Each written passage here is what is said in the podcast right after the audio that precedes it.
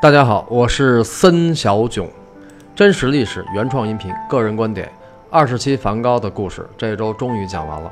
之所以单录个花絮呢，是因为不想破坏第二十期结尾那个凝重深沉的情绪感。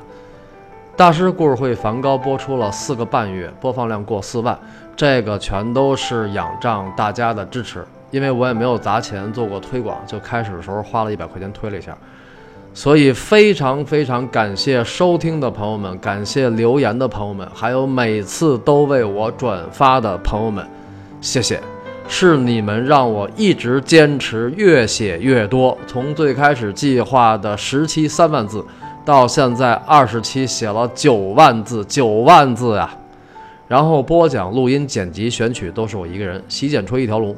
因为音频不像视频那么麻烦嘛，一个人完全可以搞定，但是工作量也是很大的，所以呢，在量多的日子里难免出错。下面我先进行纠错。首先是第一期巴黎向日葵的起点那期，我说梵高的三叔是古比尔的合伙人，三叔也叫文森特，在此更正一下，这个人应该是四大爷森特，不是三叔。还有在大师的女人们那一期，梵高追求凯表姐的时间应该是一八八一年二十八岁，我说成了一八七九年二十六岁，在此也更正一下，追求凯表姐是梵高二十八岁的大初恋，不是二十六岁，这种笔误口误我以后一定避免。四个多月来大家的支持让我非常感动，大家对我的赞我就不一一的说了啊。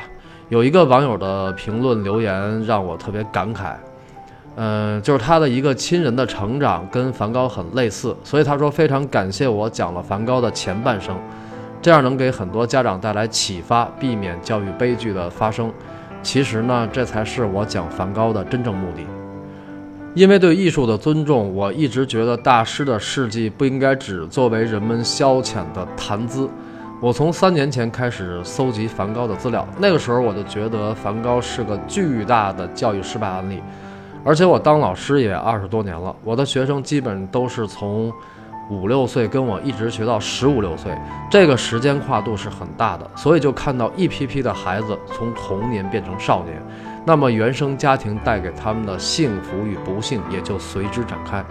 作为老师和过来人，我希望这些孩子们将来能快乐。我更希望有格局的家长越来越多，不要无意之中摧毁了孩子的生命力，给他带来巨大的痛苦。希望梵高的故事能够给更多的人带来感动和启发，所以还要拜托大家继续转发。还有呢，现在学美术的小孩、大孩都挺多的，但是很多学的都不是艺术，比如什么创意美术啊，这个五六年前才有的概念。艺术本身就是创意，还怎么再创呢？有创意美术，怎么没有创意音乐、创意舞蹈呢？对吧？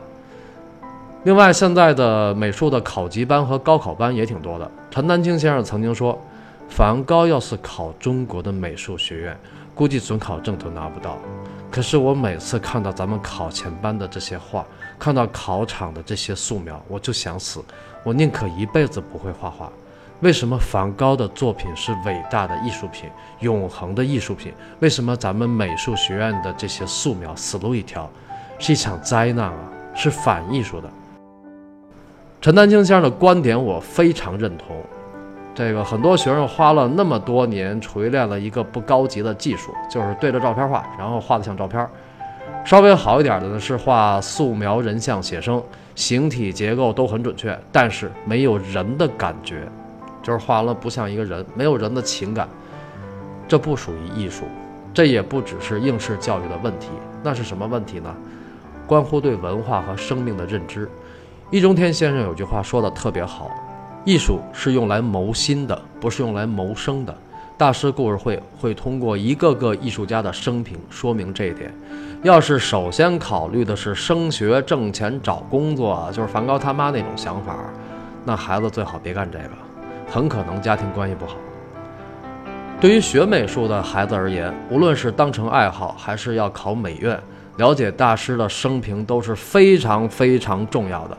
因为艺术是情感和思维的表达，你不走向大师的思维和内心，那你怎么去欣赏研读他的作品呢？怎么向大师学习呢？这也是我做大师故事会的重要目的之一。当然，现在国内举行的欧洲大师作品展也多了，出国游也方便了，我们有很多机会见到大师的原作，所以能看出个一二三来也是有点重要的事儿。你不能看什么画都用像不像的标准去衡量吧，对吧？希望在这一点上，大师故事会能帮上您。那您说我这些都不背，那您就把大师故事会当成相声听，解闷儿也没问题。梵高能讲二十期，也是因为他真的是古今中外大师里资料最多的一个，他真的是资料最多的一个，没有之一。别的大师肯定讲不了这么长，但是二十期讲完呢，感觉还是有的东西要补充一下。比如在艺术创作方面，谁对梵高影响最大？不是高更啊，高更有影响，但不是最大。另外呢，我还找到一个非常非常好玩的事儿，想和大家分享一下。这个事儿我就不剧透了啊。所以呢，我又做了一期后记，叫《导师俗人》，下一个大师讲谁？下周三晚六点，森小囧依然在喜马拉雅大师故事会与您不见不散，依然有料，不要错过。